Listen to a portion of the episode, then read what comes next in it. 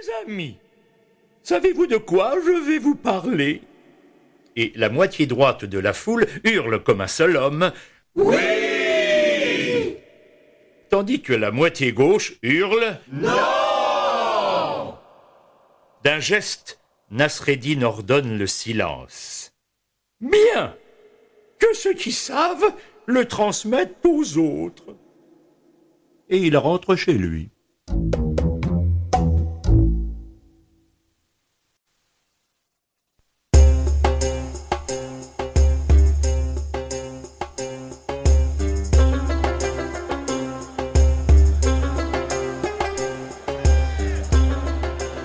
L'odeur de la viande. Arrivé depuis peu à Constantinople, Nasreddin Hodja marchait dans les rues à la recherche de quoi manger. Sa bourse était pratiquement vide. Flânant, il passe devant un marchand de shish kebab. Il ne peut alors s'empêcher de rester suspendu au-dessus des brochettes de viande. L'odeur de l'agneau grillé entre dans ses narines de longues minutes durant.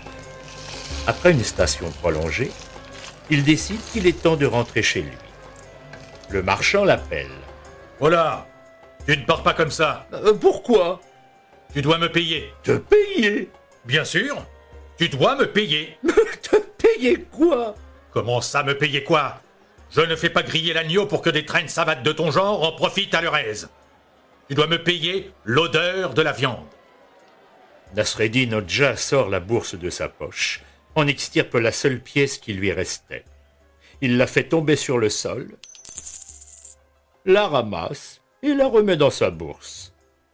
À présent, nous sommes quittes. Eh, oh Tu ne m'as pas donné la pièce L'as-tu entendu tomber? Bien sûr Et alors? Le tintement de la pièce, c'est pour payer l'odeur de la viande.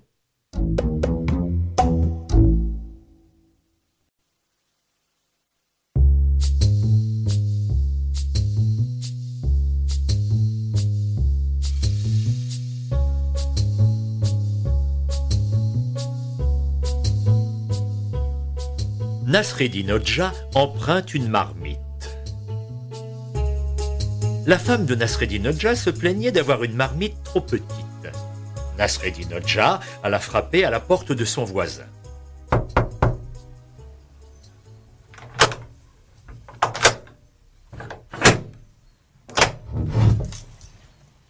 Qu'est-ce que tu veux?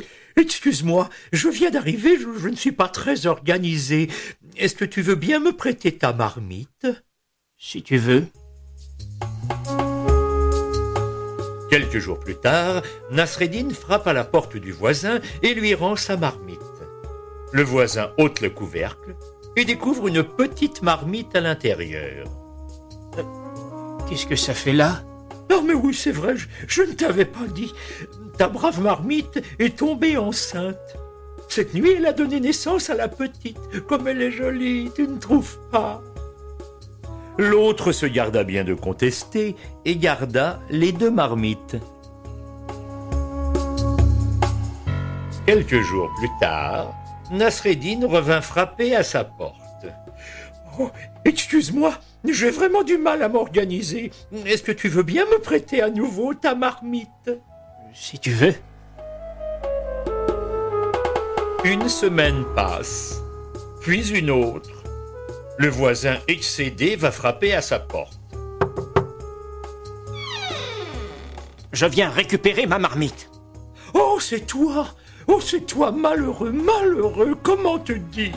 Me dire quoi? Il est arrivé un malheur. Un malheur Ta marmite, Eh bien quoi, ma marmite elle est morte. Morte Hélas, oui, morte.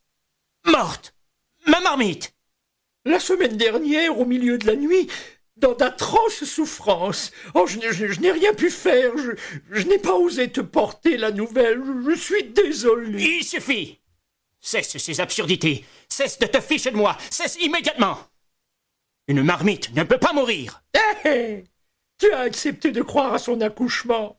Tu peux bien accepter de croire à sa mort.